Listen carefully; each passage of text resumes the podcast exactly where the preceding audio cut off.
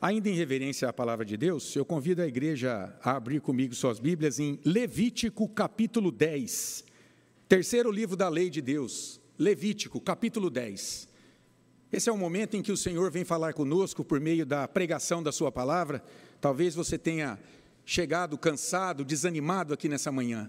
É aqui que o Senhor, pelo Espírito dele, vai alimentar a tua vida, vai fortalecer a tua fé, vai te preparar para as aflições dessa vida. Acima de tudo, para que você viva para a glória dele. Levítico capítulo 10, de 1 a 7. Diz assim a palavra do Senhor: Nadab e Abiú, filhos de Arão, tomaram cada um o seu incensário e puseram neles fogo, e sobre este incenso, e trouxeram fogo estranho perante a face do Senhor, o que lhes não ordenara. Então saiu fogo de diante do Senhor e os consumiu, e morreram perante o Senhor. E falou Moisés a Arão: Isto é o que o Senhor disse: Mostrarei a minha santidade naqueles que se cheguem a mim, e serei glorificado diante de todo o povo. Porém, Arão se calou. Então Moisés chamou a Misael e a Eusafã, filhos de Uziel, tio de Arão, e disse-lhes: Chegai, tirai vossos irmãos de diante do santuário, para fora do arraial. Chegaram-se, pois, e os levaram nas suas túnicas para fora do arraial, como Moisés tinha dito. Moisés disse a Arão e a seus filhos, Eleazar e Itamar: Não desgrenheis os cabelos, nem rasgueis as vossas vestes, para que não morrais nem venha grande ira sobre toda a congregação. Mas vossos irmãos, toda a casa de Israel, lamentem o incêndio que o Senhor suscitou. Não saireis da porta da tenda da congregação, para que não morrais, porque está sobre vós o óleo da unção do Senhor. E fizeram conforme a palavra de Moisés. Até aqui a palavra de Deus. Senhor, lida foi a tua palavra, a tua palavra que é viva, que é eficaz, a tua palavra que é inerrante, que é autoritativa, que é suficiente, ó Deus, para revelar a tua vontade a nós, o teu povo, a caminharmos nesta vida, mortificando o pecado e produzindo fruto de justiça para a tua glória, Senhor. Ajuda-nos, Senhor, a enxergarmos as verdades por trás deste texto que na tua soberania, pelo teu Espírito, o Senhor preservou ao longo dos séculos, para que chegasse até nós hoje. Senhor, Ajuda-nos, nós somos um povo pequeno, um povo falho, um povo, Senhor, que precisa da mente e do entendimento iluminado pelo Teu Espírito Santo. Ajuda-nos, nós clamamos o, Teu socorro nesta hora para entendermos a Tua palavra e assim, para que o Senhor receba glória em nossas vidas. Oramos em nome de Jesus. Amém. A igreja pode se assentar.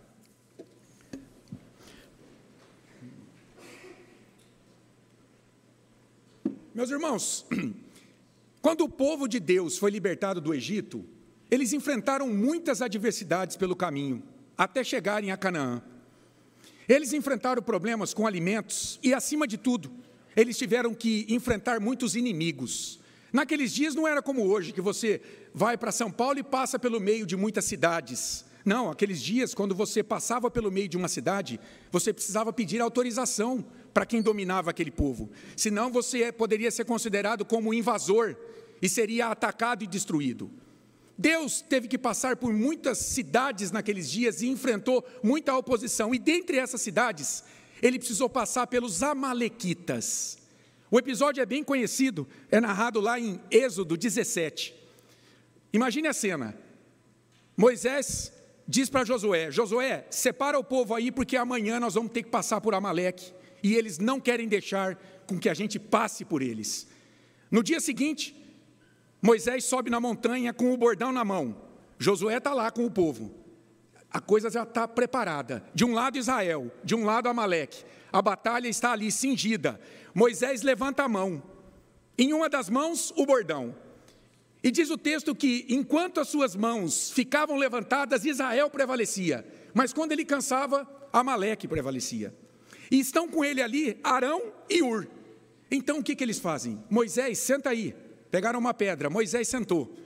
Arão segurou uma das mãos, Ur segurou a outra mão. E diz o texto que até o pôr do sol, Israel desbaratou Amaleque. E ali, o Senhor fez um juramento solene de riscar o nome dos Amalequitas da face da terra, por conta daquela oposição ferrenta ao avanço do reino de Deus e do povo de Deus sobre a terra.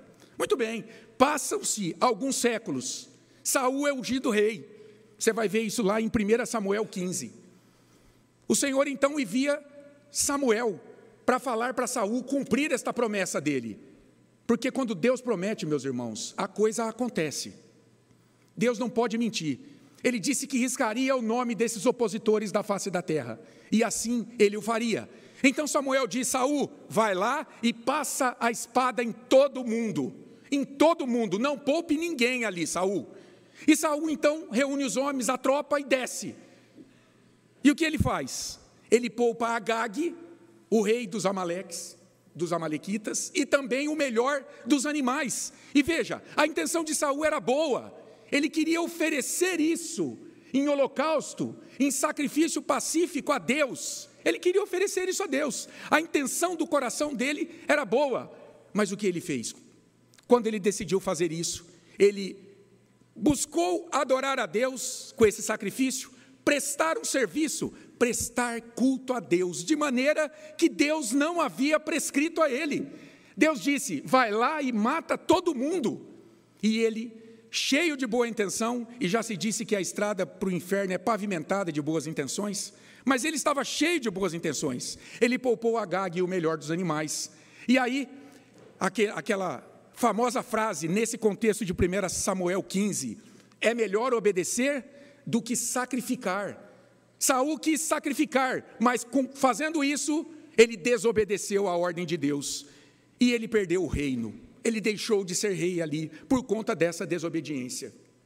Então, Saul quis cultuar a Deus, mas foi rejeitado porque desprezou a palavra do Senhor. E olha, ele já tinha o exemplo do culto que havia sido prestado muitos anos antes por Nadab e Abiú, que também buscaram prestar um culto a Deus, entregar um serviço de adoração de maneira não prescrita pelo Senhor e morreram.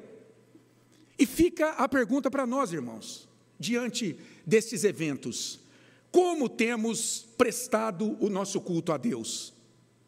É por isso que o tema deste, desta perícope aqui, desses sete primeiros versículos de Levítico 10, sem dúvida, é que o culto deve ser prestado com reverência e obediência. Daí então o título desse sermão, Obediência na Adoração. Eu quero dividir, dividir esse texto aqui em três partes. Muito simples.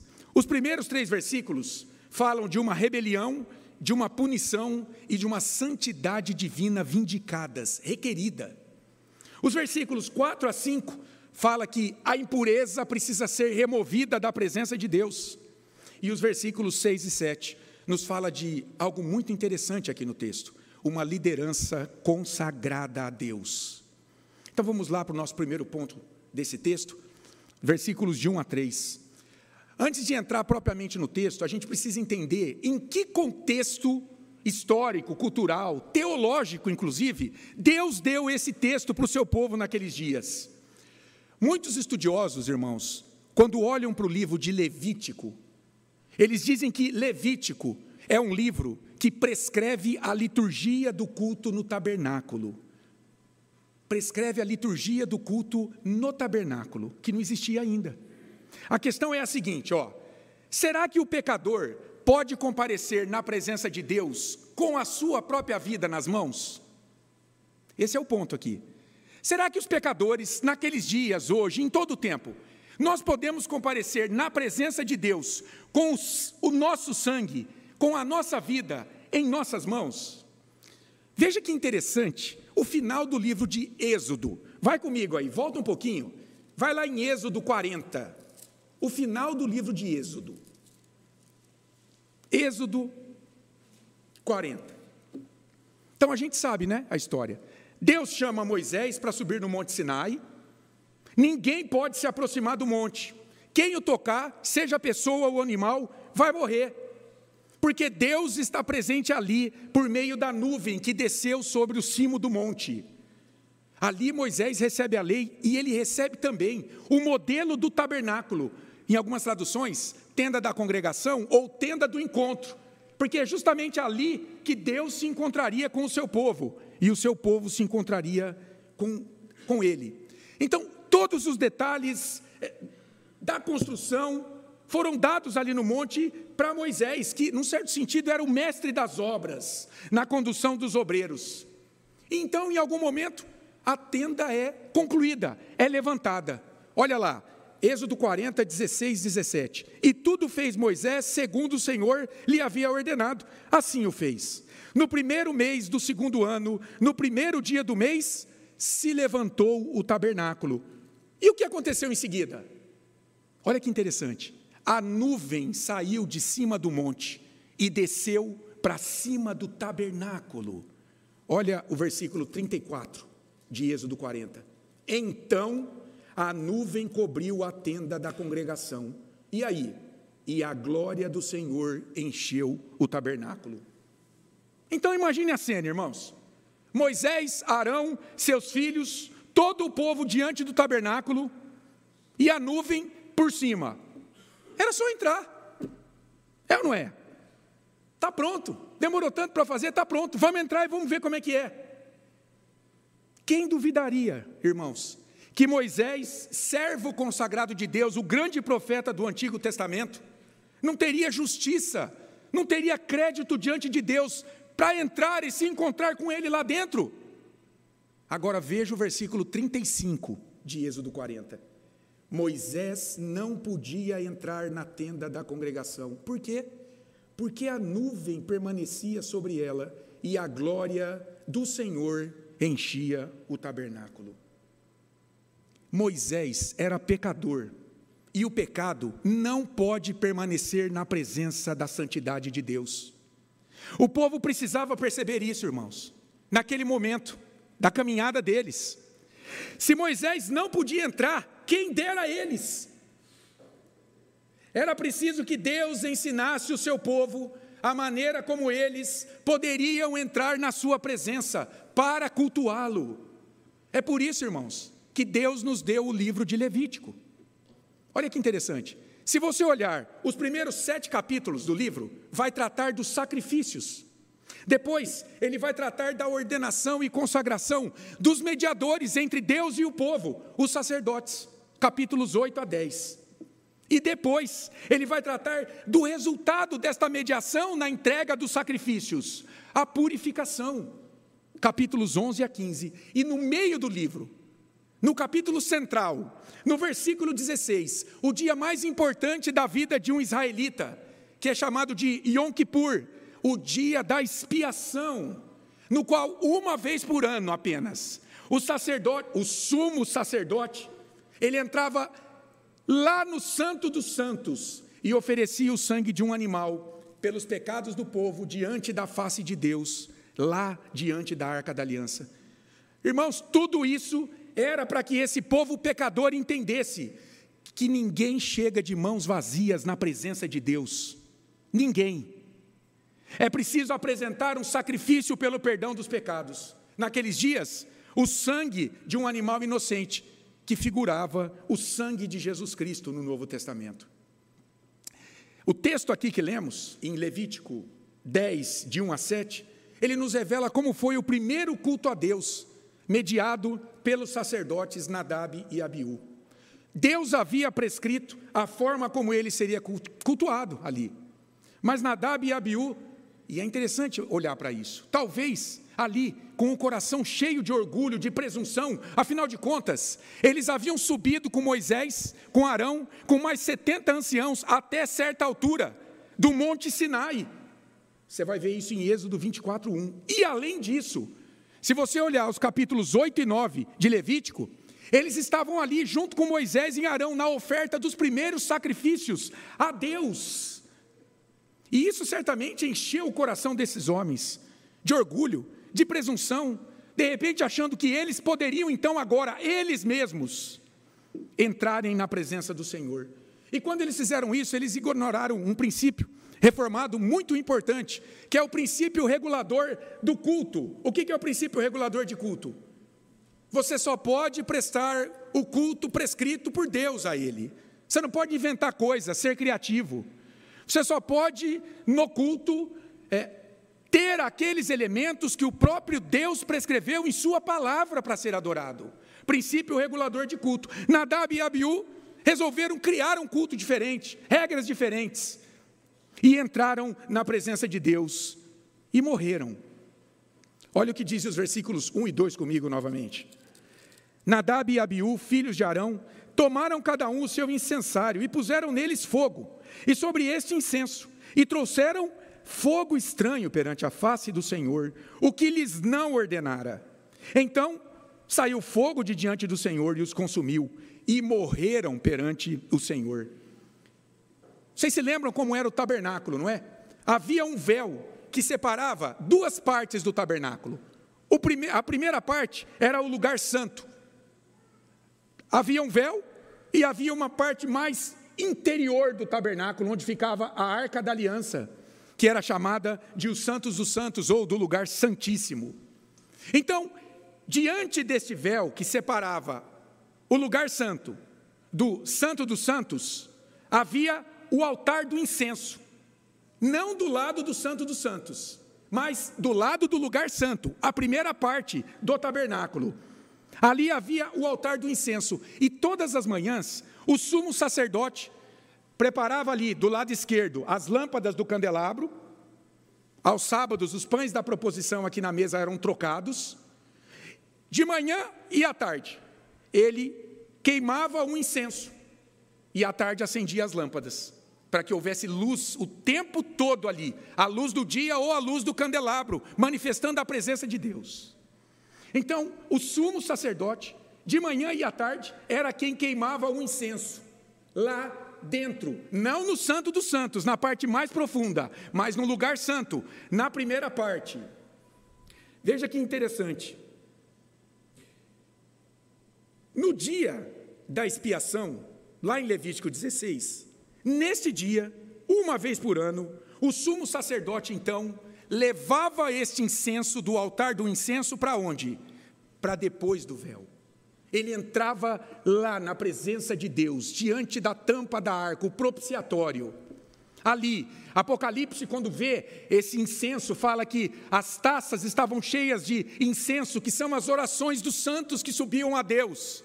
Então, uma vez por ano, o sumo sacerdote levava o incenso para dentro do Santo dos Santos. Você vai ver isso em Levítico 16, 12. Pois bem, no mesmo dia em que Deus se agradou da oferta dos sacrifícios do povo, consumindo com fogo o holocausto oferecido, está aqui, ó, no capítulo 9, o último versículo, no versículo 24. Moisés e Arão prepararam os sacrifícios no, altar do holocausto, dentro do átrio do tabernáculo, e Deus se agradou com tudo aquilo. E veio fogo e consumiu os sacrifícios. Pois bem, neste mesmo dia, Nadab e Abiú, mais tarde, tomaram cada um o seu incensário, e lá no original é uma espécie de panela, colocaram fogo nele, a nova versão transformadora fala brasas, e foram até o altar do incenso. Tudo bem, antes do Santo dos Santos, antes do véu salpicaram especiarias, o incenso era feito de várias especiarias que eram cheirosas. Salpicaram as especiarias sobre as brasas dentro da panela e diz o texto que trouxeram. Lá no original, eles se aproximaram para oferecer um sacrifício de adoração a Deus. Veja, irmãos, novamente, a intenção desses homens era boa, era das melhores, mas diz o texto que eles trouxeram fogo estranho e perante a face do Senhor, em desconformidade com o que Deus havia prescrito. Que fogo estranho é esse, hein? Há uma batalha na teologia para saber o que, é isso. Veja, o hebraico aqui para estranho, zara, significa o seguinte: algo vindo de fora. Daí muitos dizerem que as brasas talvez não eram do altar consagrado, ou então que eles usurparam uma função que era de Arão, como sumo sacerdote. D.A. Carson diz isso. Outros estudiosos, como Matthew Henry, e também há uma nota na Bíblia de Estudo de Genebra, olha só que interessante. Quando eles olham para Levítico 10, de 8 a 11, que nós não lemos, Deus está dizendo ali que os sacerdotes não podiam beber, porque é claro que eles não poderiam prestar o serviço no tabernáculo embriagados, porque o álcool tira o raciocínio, a razão, e eles não prestariam atenção no que estavam fazendo. Então, alguns estudiosos vão dizer, como Matthew Henry, que eles estavam embriagados quando entraram ali no tabernáculo. Agora, veja bem, é, fiquei pensando, né? Longe dessa discussão aqui sobre o que seria exatamente, do ponto de vista material, esse fogo estranho que eles levaram na presença do Senhor, talvez a gente precise pensar que eles fizeram isso na presença de Deus e de forma não prescrita por Deus. Porque o versículo 4 desse texto diz que os corpos deveriam ser retirados diante do santuário. Então eles morreram na presença do Senhor, no santuário. E santuário, lá em Levítico 16, de 1 a 2, é a parte do tabernáculo que ficava além do véu, diante da arca da aliança. Ou seja, eles entraram, seja lá com, com esse fogo estranho nas mãos, para dentro do véu. Eles compareceram na presença da arca da aliança, o que só o sumo sacerdote poderia fazer um dia por ano. Eles morreram porque, desobedecendo a forma de culto prescrita por Deus, entraram, olha só, como estranhos, na presença do Senhor, no Santo dos Santos.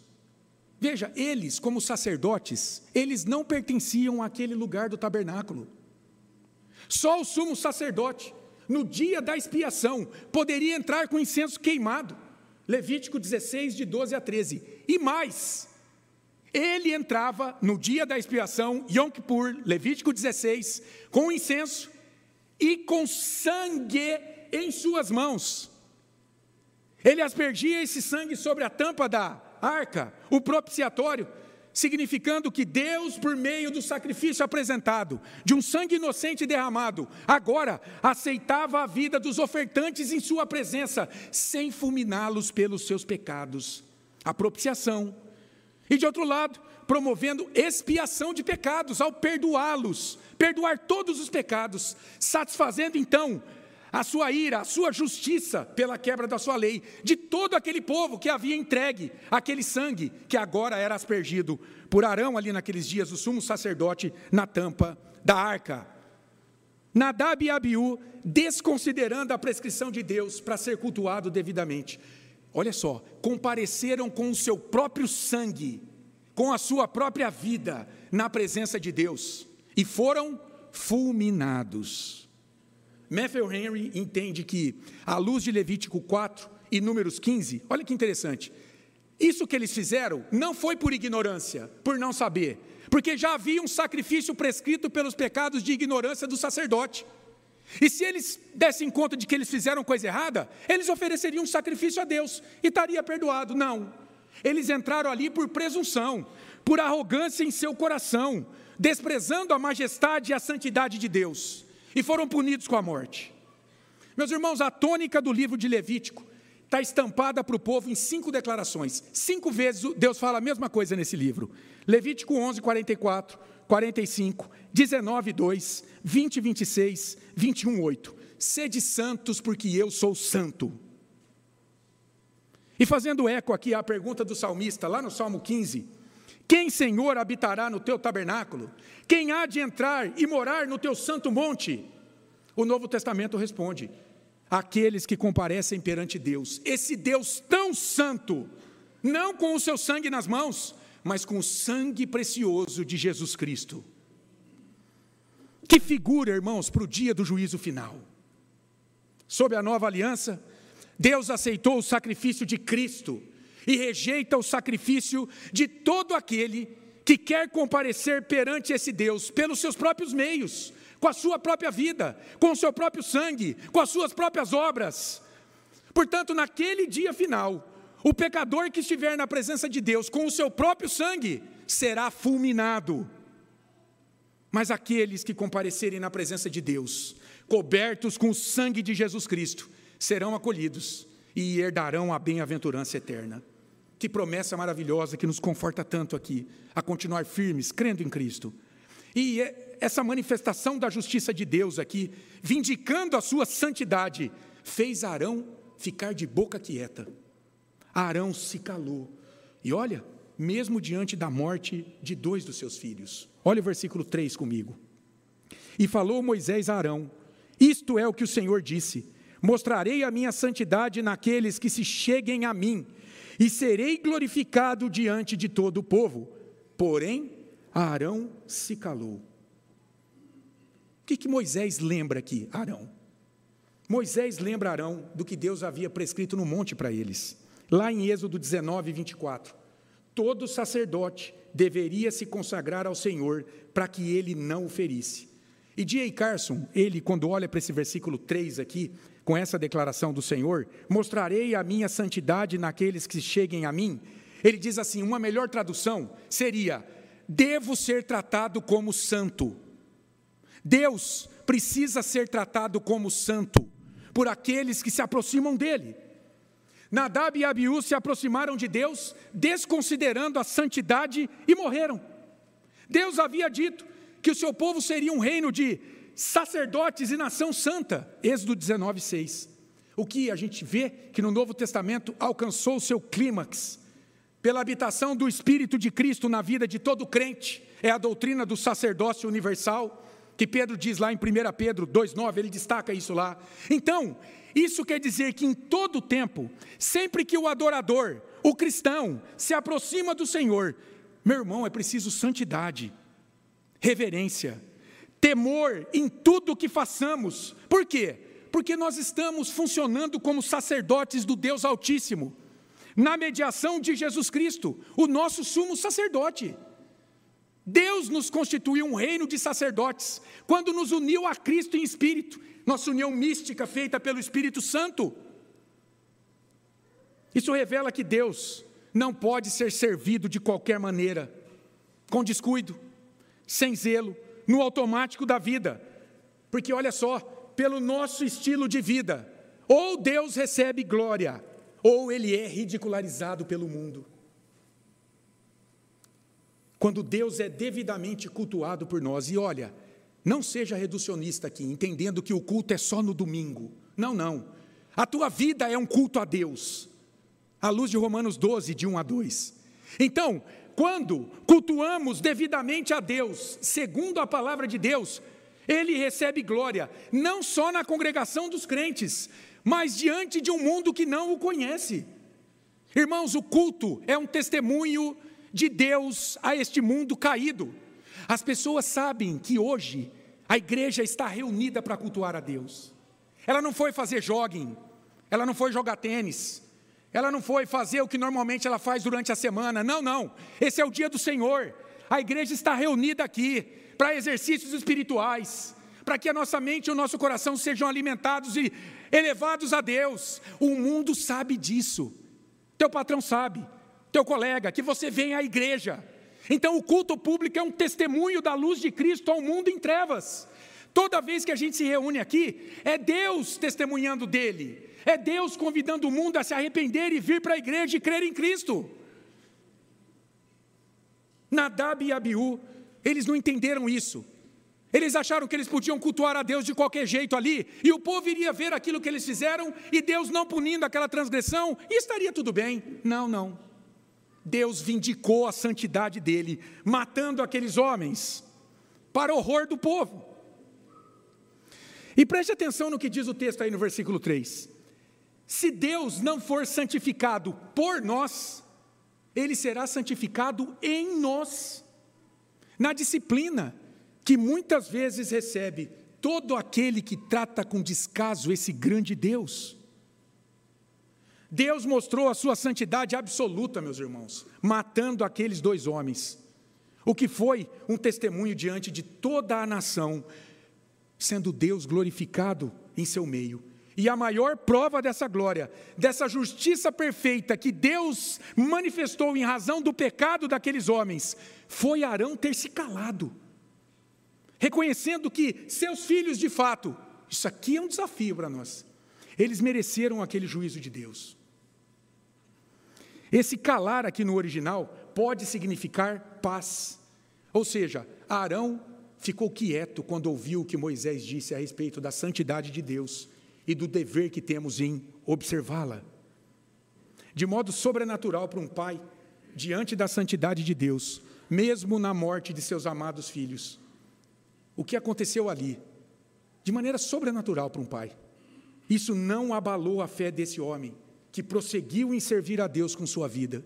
Que desafio, irmãos. Como nos abalamos com coisas tão pequenininhas e já queremos abandonar a igreja, deixamos de lado a fé, busca de vida de santidade. Olha o comportamento desse servo de Deus. Deus matou os dois filhos mais novos dele, na presença dele, e isso não fez com que ele deixasse de servir a esse Deus. Meus amados, Deus continua nos revelando que é preciso servi-lo com santo temor e reverência, porque Deus é fogo consumidor. Hebreus 12, 29. Você quer se aproximar de Deus nessa vida? Você precisa ser santo. E como pode um pecador ser justo e santo, santo diante de um Deus que é santo, santo e santo? Esse era o drama de Lutero nos seus dias. Até que ele entendeu que ele precisava viver pela fé naquele que ofereceu um sacrifício perfeito a Deus e agora podia representá-lo diante dele com o seu sangue, Jesus Cristo. Então, você só pode ser justo e santo diante de Deus se comparecer perante Ele, não com o teu sangue, mas com o sangue de Jesus Cristo em tuas mãos. Nunca esqueça isso. Há um aspecto objetivo da santidade aqui, que, de certa forma, já apresenta ao cristão absolutamente santo diante de Deus. Paulo fala isso lá em Colossenses 1:22. Agora, porém, vos reconciliou no corpo da sua carne, mediante a sua morte. Para quê? Para apresentar-vos perante ele santos, inculpáveis e irrepreensíveis então preste atenção. Todo aquele que crê em Jesus Cristo como seu Senhor e Salvador, ele já está plenamente purificado dos seus pecados diante de Deus, pela mediação de Jesus. Do contrário, irmãos, não poderíamos nem estar aqui nesta manhã prestando culto a esse Deus. E mais, nem Jesus poderia prosseguir em seu ministério de intercessão por seu povo junto ao Pai nos céus, se esse povo, nesse sentido objetivo, ainda estivesse lá nos lugares celestiais, como Paulo fala em Efésios 2:6, com a mancha do pecado, sem plena santidade. O pecado não entra no céu, irmão. Onde Cristo está? Se estamos assentados com Ele nos lugares celestiais, então, num aspecto objetivo, já somos santos na presença de Deus. Agora, é claro, há um aspecto subjetivo da santificação.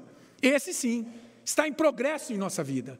É a operação do Espírito Santo que aplica a palavra dele e vai mortificando a sujeira, a impureza que há em nós, aqui ainda. Então, eu pensei no seguinte: grosso modo, a gente pode dizer o seguinte: do ponto de vista da santidade de vida do cristão, nós somos imperfeitos aqui, na presença dos homens, mas perfeitos na presença de Deus pela mediação de Jesus Cristo. É importante saber disso, irmãos. Porque o diabo é especialista em pressionar a consciência dos crentes por seus pecados, como se eles pudessem perder a sua plena santidade diante de Deus, que Cristo já lhes deu quando morreu e ressuscitou daquela cruz. Ali já fomos unidos com o perfeito na presença de Deus. E falando em pecado aqui, em impureza diante de Deus, a segunda divisão do nosso texto vem aí, nos versículos 4 e 5, e nos revela justamente que tudo que é impuro, pecaminoso, não pode comparecer na presença de Deus. E então os cadáveres daqueles homens lá que morreram no santuário precisavam ser removidos da presença de Deus. A impureza precisava ser removida. É o que lemos aí nos versículos 4 e 5. Veja comigo. Então Moisés chamou a Misael e a Eusafã, filhos de Uziel, tio de Arão, e disse-lhes: Chegai, tirai vossos irmãos de diante do santuário, para fora do arraial. Chegaram-se, pois, e os levaram nas suas túnicas para fora do arraial, como Moisés tinha dito. Olha só. Por que, que Arão e seus outros filhos, Eleazar e Itamar, não recolheram os cadáveres? Por que será? Porque todo aquele que tocasse um corpo morto ficava impuro cerimonialmente para servir a Deus. E eles estavam prestando o culto a Deus naquele momento. E o culto requeria pureza. Essa questão aí vai ser desenvolvida depois em Levítico 21. Lá, o sumo sacerdote é proibido absolutamente de tocar em qualquer corpo morto, seja mãe ou pai. Mas os sacerdotes que auxiliavam o sumo sacerdote, esses poderiam, em algumas ocasiões, tocar no corpo da mãe, do pai, de um filho, e depois passava por um ritual de purificação e se tornava cerimonialmente puro novamente para servir a Deus. Mas o sumo sacerdote não poderia. Então, o que, que eles fizeram ali? Chamaram outros parentes para retirar esses corpos. E notem, mais uma vez aí, os corpos estavam dentro do Santo dos Santos, porque diz o texto que estava no santuário. E Levítico 16, 1 a 2, diz que naquele dia o sumo sacerdote, no dia da expiação, levava o incenso e o sangue para dentro do véu, para dentro do santuário, é a mesma palavra usada. Então, de fato, esses homens entraram dentro do Santo dos Santos. E eu fiquei pensando, puxa Senhor, mas se só o sumo sacerdote poderia entrar dentro do Santo dos Santos, e agora? Eleazar, os parentes ali de Arão, Eleazar e Itamar, eles entraram lá para tirar esses corpos? Ou será que o, sacer, o sumo sacerdote havia puxado? A Bíblia não diz isso, não, não, fala. Mas a princípio, parece que eles entraram lá. Mas veja, por que, que eles entraram? Porque Deus mandou por meio dos líderes naquele momento. Era algo excepcional. Não sei, talvez eles entraram de costas para o véu, puxaram os pés pelas túnicas. Não sabemos. Mas Deus havia mandado que aqueles corpos fossem retirados. Lá em Deuteronômio 23, a gente vê Deus dando leis para a limpeza do acampamento, dando leis ao povo para que o acampamento em torno ali do tabernáculo, onde as tribos estavam é, abrigadas, fossem limpas. Novamente, olha só, tudo que fosse impuro, Deuteronômio 23, deveria ser levado para ser queimado aonde? Fora do arraial, fora do acampamento, o que significava longe da presença de Deus, porque Deus habitava no meio do povo, não podia ter impureza ali. Fora do arraial significa um lugar sujo. E eu me lembrei do Vale de Inon.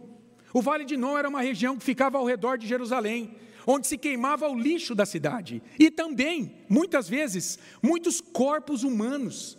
Muitas vezes até em sacrifício a Moloque, como você vê lá em Jeremias 7, 31.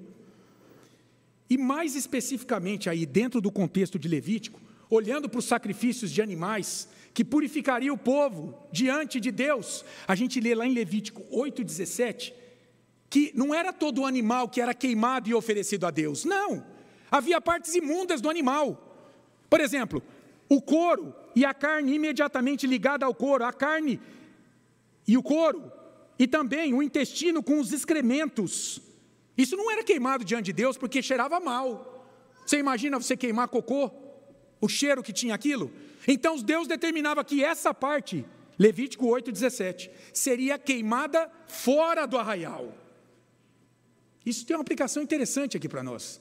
Veja aqui novamente, irmãos, o terrível juízo de Deus sobre a vida de todo aquele que, confiando no seu sangue, portanto, impuro pelo pecado, não tem o sangue de Cristo sobre si para ser declarado puro na presença de Deus, vindo a receber então a condenação por seus pecados, sendo lançado fora da presença de Deus, ao ser levado para um local que representa completa destruição, fora do arraial, fora do acampamento, fora da presença de Deus, é imundo, é pecaminoso. Lá em Marcos 9, 42 a 48, Jesus fala três vezes sobre a necessidade de se crer nele para você escapar do inferno, onde não morre o verme e nem o fogo se apaga. Muito possivelmente, quando Jesus disse isso, ele pensava no vale de Inom, porque os vermes, o fogo ali, ficava queimando o tempo todo o lixo, os vermes comiam os corpos o tempo todo ali. Jesus ali faz um paralelo com o que será o um inferno, então, um lugar de tormento eterno, fora de Jerusalém, fora do Campo Santo, fora do arraial, fora do acampamento, é lá que se queima o que não presta dos animais oferecidos. É lá que se queima um pecador que não confia em Cristo. Em Efésios 5, 5, Paulo também nos diz que nenhum impuro herdará o reino dos céus. Porque no céu não pode entrar nada impuro, contaminado pelo pecado, excremento de animal. Por isso, a remoção dos cadáveres aqui significa a remoção da impureza da presença do Senhor e do meio do povo. Porque o povo de Deus é um povo santo, porque o Deus desse povo é santo. Santidade do povo é reflexo da santidade de Deus. Veja que o culto não é qualquer coisa, irmãos. E nota aí que Deus, ele estava agindo o tempo todo por meio da mediação de Moisés, do seu líder, nesse texto. Moisés fala no versículo 3, fala no versículo 4, e todos obedecem às suas ordens. Final do verso 5. Moisés fala no verso 6, e novamente todos fazem conforme a sua palavra. Final do verso 7. E isso foi registrado aqui para destacar que é fundamental uma liderança consagrada a Deus em seu serviço de culto, mantendo a sua pureza. É a terceira divisão do nosso texto. Versículos 6 e 7 aí, uma liderança consagrada. Quando olhamos para esses versículos 6 e 7, vemos aí Moisés na direção de Deus, dando duas ordens a Arão, a Eleazar e a Itamar. A primeira ordem está aí no versículo 6. Veja comigo. Moisés disse a Arão e a seus filhos Eleazar e Itamar: não desgrenheis os cabelos, nem rasgueis as vossas vestes, para que não morrais, nem venha grande ira sobre toda a congregação. Mas vossos irmãos, toda a casa de Israel, lamentem o incêndio que o Senhor suscitou. Preste atenção. Não desgrenheis os cabelos. Em outra tradução é: não anda por aí, não, com os cabelos despenteados. Não rasguem as vossas vestes também. O que, que significava isso naqueles dias? Sinal de luto. Muitas pessoas jogavam cinza também na cabeça. Você vê Jó, depois de toda a sua tragédia, sentar no pó e ficar jogando cinza sobre a sua cabeça. Sinal de profunda amargura, sinal de luto, de sofrimento pela morte de alguém. Moisés está dizendo: não apareçam assim diante do povo.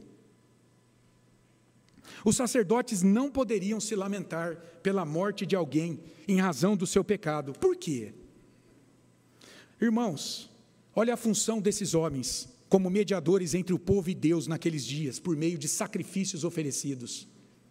Como manifestantes da santidade e da justiça de Deus, ao ensinar e observar a sua lei ao povo. Esses homens tinham um testemunho como líderes de Deus a dar no meio do povo. Se eles aparecessem com os cabelos despenteados, lamentando a aplicação da justiça de Deus sobre aqueles homens que violaram a lei, eles estariam aprovando o pecado e rejeitando a justiça de Deus pela punição, o que teria efeito negativo sobre a congregação. Todo o povo que diante de outros pecados poderia também. Ora, se eles se lamentaram assim, nós também vamos nos lamentar agora por sermos punidos por Deus.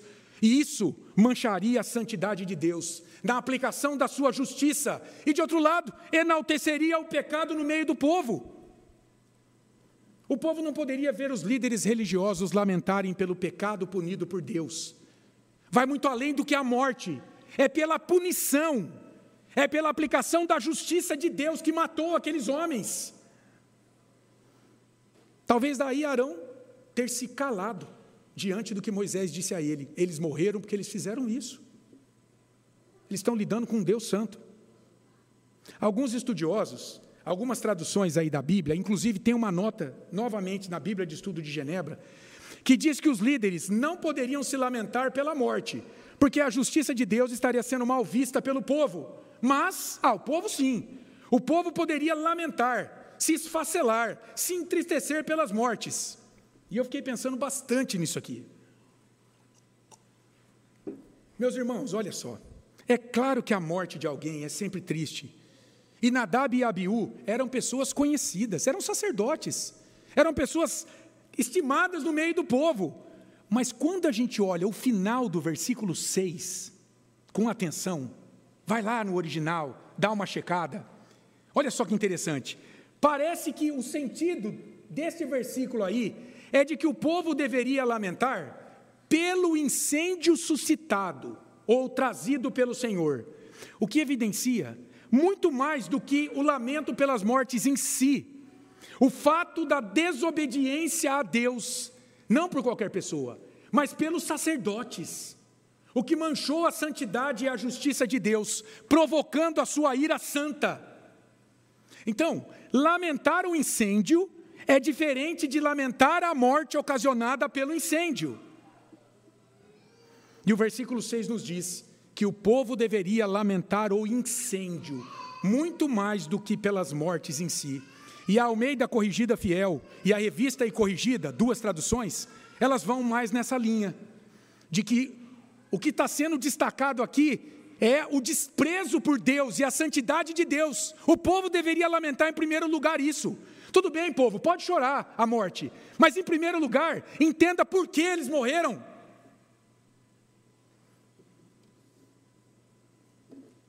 Isso preserva Deus de ser acusado de injusto, de tirano, de sádico. Isso preserva a santidade de Deus no meio do povo, porque Deus é santo e nos chamou para sermos santos, irmãos. E é preciso luta diária contra isso, isso. Porque aqui, lembra o aspecto subjetivo da santificação? Nós ainda somos muito imperfeitos, de dar dó, como diz o reverendo Misael. Ruinzinhos de dar dó. É preciso luta para buscar santidade aqui. Sempre com a promessa de que o Senhor caminha conosco. Os líderes não deveriam demonstrar lamento pelas mortes, para que não viesse grande ira sobre a congregação, de certo, porque se a liderança se voltasse contra a justiça de Deus naquele momento, o que, que, que aconteceria com o povo no futuro? O povo também ficaria irado contra Deus, não, vai, não ia aceitar mais, daí em diante, a punição por seus pecados, o que de fato traria grande ira de Deus sobre o povo, sobre a congregação quando os punisse por sua desobediência. E eu pensei aqui na aplicação da disciplina eclesiástica pela igreja. Você sabe que uma igreja cristã verdadeira tem três marcas, irmãos. É preciso pregar o evangelho, só o evangelho, a Bíblia. É preciso ministrar os sacramentos, batismo e ceia apenas. E a terceira marca de uma igreja fiel é exercer a disciplina cristã eclesiástica. Então, você imagina, um membro comete um pecado escandaloso é chamado pelo conselho, não se arrepende, começa o processo de disciplina. Para buscar levar esse homem, essa mulher ao arrependimento, por amor, não é para puni-lo, é para fazer com que ele se arrependa desse pecado e volte à comunhão com o corpo e o sangue de Cristo, por exemplo, podendo participar da ceia. Mas chega no final do processo, essa pessoa, não me arrependo, não devo nada para ninguém. Mateus 18 manda o quê? Considera como publicano e gentil. E gentil. Então, Infelizmente, tentamos, mas nesse momento, ele pode voltar um dia, arrependido, ele vai ser reintegrado. Mas nesse momento, ele vai ser expulso. Ok.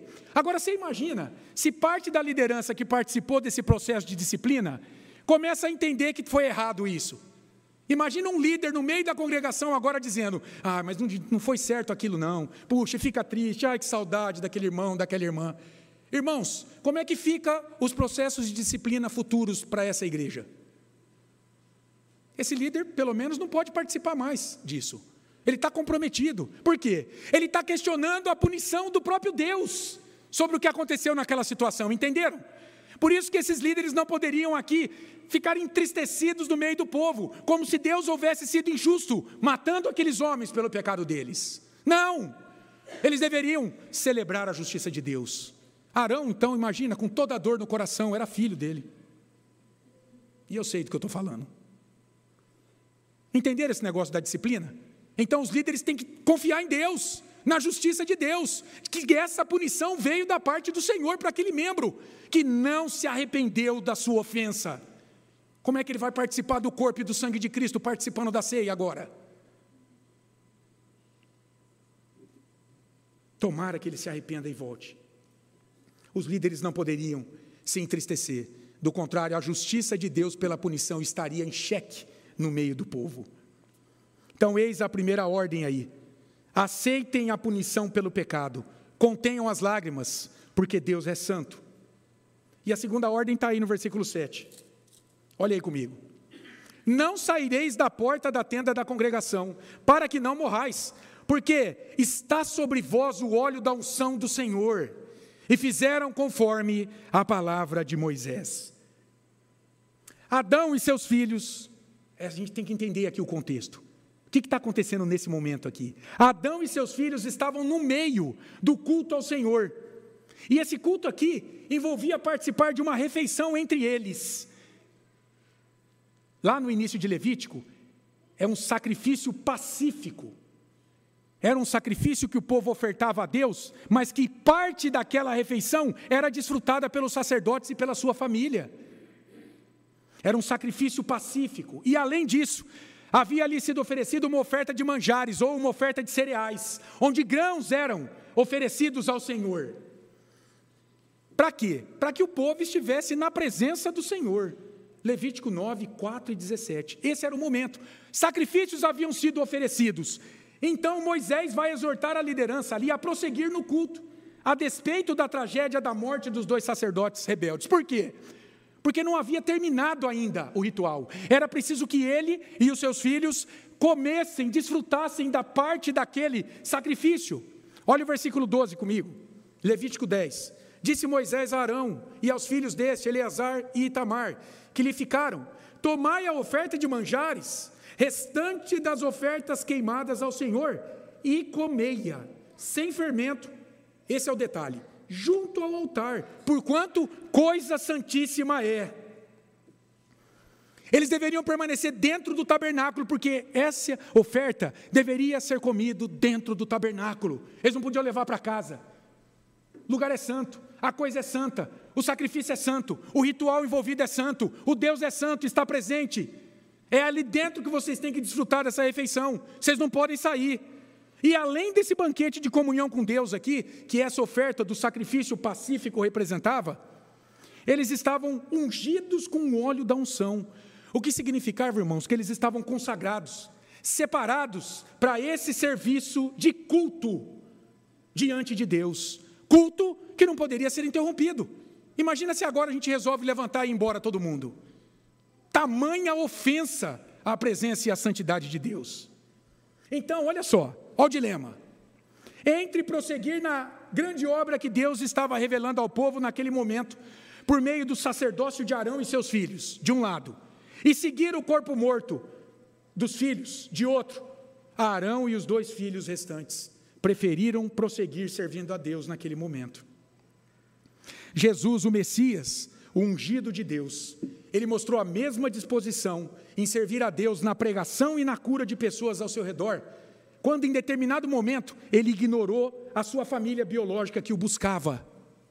Está lá em Mateus 12, de 47 a 48. E muita gente se escandaliza com isso. Rogério, o quinto mandamento, honrar pai e mãe, Jesus não desonrou? Nada disso, irmãos.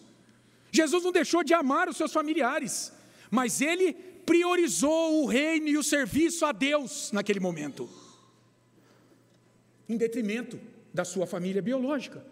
Isso é temor e reverência a Deus. Temor e reverência a Deus. Jesus diz: Aquele que não deixa o seu pai, a sua mãe, o seu irmão, a sua mãe, o seu servo, seja quem for, por amor de mim, não é digno de mim. Jesus não está dizendo que você não tem que amar o teu pai, a tua mãe, o teu irmão, não é isso. Ele está dizendo que o amor a Ele deve ser prioridade em nossas vidas. E é preciso lutar contra isso também, porque humanamente falando, para muita gente, antes de Deus vem o pai e a mãe, vem os filhos e vem tudo mais. Deus vem depois, lá no final da cadeia. Às vezes até a carreira profissional vem primeiro. Apesar da difícil situação aqui envolvendo a morte de entes queridos, não é fácil. Arão e seus filhos, por temerem a Deus acima de tudo, foram separados por Deus para servi-lo em seus dias. E diante da aflição, eles permaneceram servindo com paciência obediente. O que, que, que vimos aqui, meus irmãos, nesse texto aqui, foi que nesse primeiro culto a Deus no tabernáculo, a rebelião em oferecer a Ele o que não foi prescrito por Ele resultou em punição, porque Deus é santo e manifestará a sua santidade na vida de todo aquele que dele se aproxima. Então, o culto aceitável a Deus é aquele isento de impureza, cabendo à liderança da igreja, acima de tudo, zelar por esse culto santo, pelo povo, diante de Deus. E como é que a gente pode aplicar isso aqui? Quatro rápidas aplicações. Olha lá, primeiro, Deus não aceita o culto segundo a criatividade humana. Quanta igreja hoje, querendo cultuar a Deus da sua forma, ignorando a prescrição da palavra de Deus para o culto, colocando elementos estranhos no culto, testemunho daquilo o tempo todo para interromper no culto, dança o tempo todo, jogo de luz, que afinal de contas a Bíblia não proíbe, então, pelo princípio normativo, se a Bíblia não proíbe, pode ter. Não, olha que bênção que é o princípio regulador reformado. Só pode ter no culto o que Deus prescreve na Bíblia. O culto é para Deus, não é para o homem. Não seja criativo a prestar um culto a Deus. Que bênção eu e você pertencermos a uma igreja reformada, e digo isso para a glória de Deus. Uma igreja assim com problema, como muitas, mas que tem buscado ser fiel em oferecer o culto a Deus. Você está prestando culto a Deus nessa manhã. O culto aceitável é o culto prescrito por Deus na Sua palavra. E olha como é importante isso. Quanto mais você conhecer a palavra de Deus, mais você estará cultuando a Deus de modo agradável em sua vida. Do contrário, você estará flertando com a morte, por querer, talvez, agradar a Deus em uma vida dissociada da Sua palavra. Cuidado com isso. Cultue a Deus aqui, viva também cultuando a Deus lá fora, segundo a palavra de Deus. Senão, você não está prestando culto agradável a Deus. Você está querendo comparecer na presença dEle com o teu sangue. Você vai morrer.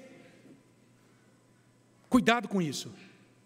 Segundo lugar, é preciso se calar debaixo da disciplina de Deus. Que desafio para mim e para você isso aqui.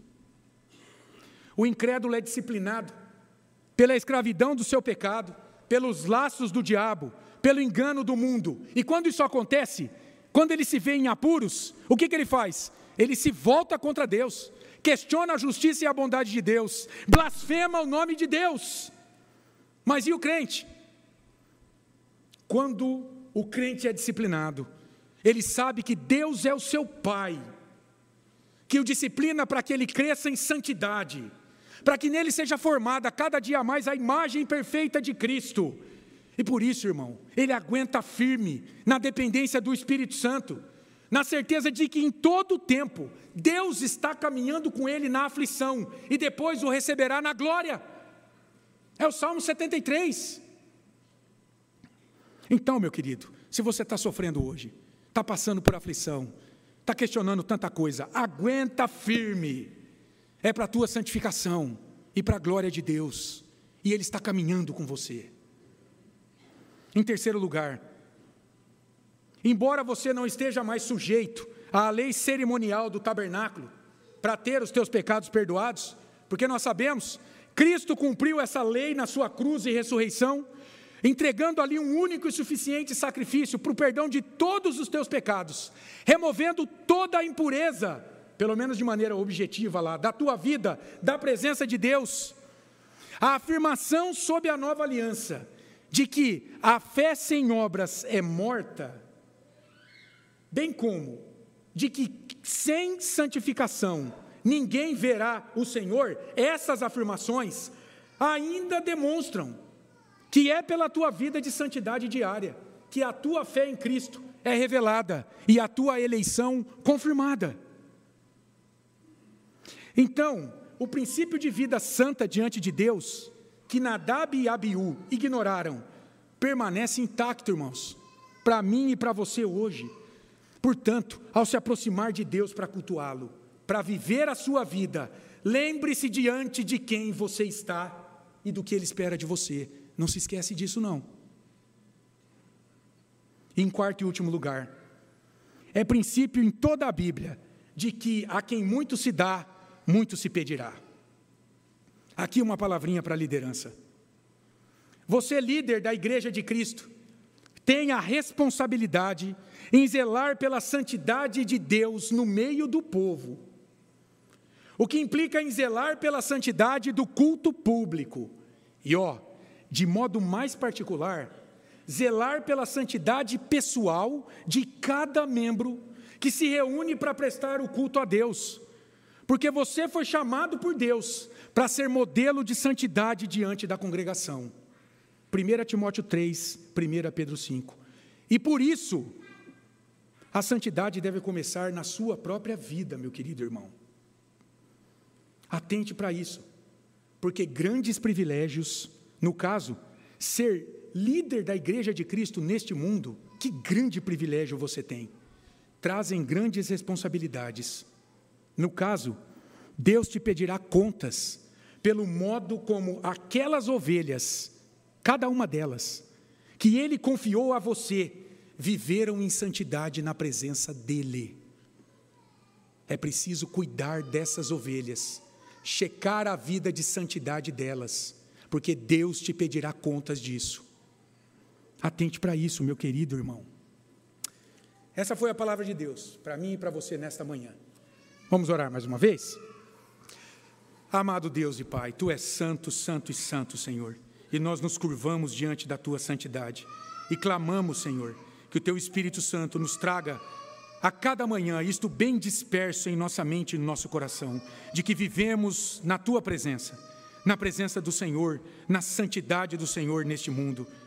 Ó oh Deus, compadece-te de nós, os teus filhos.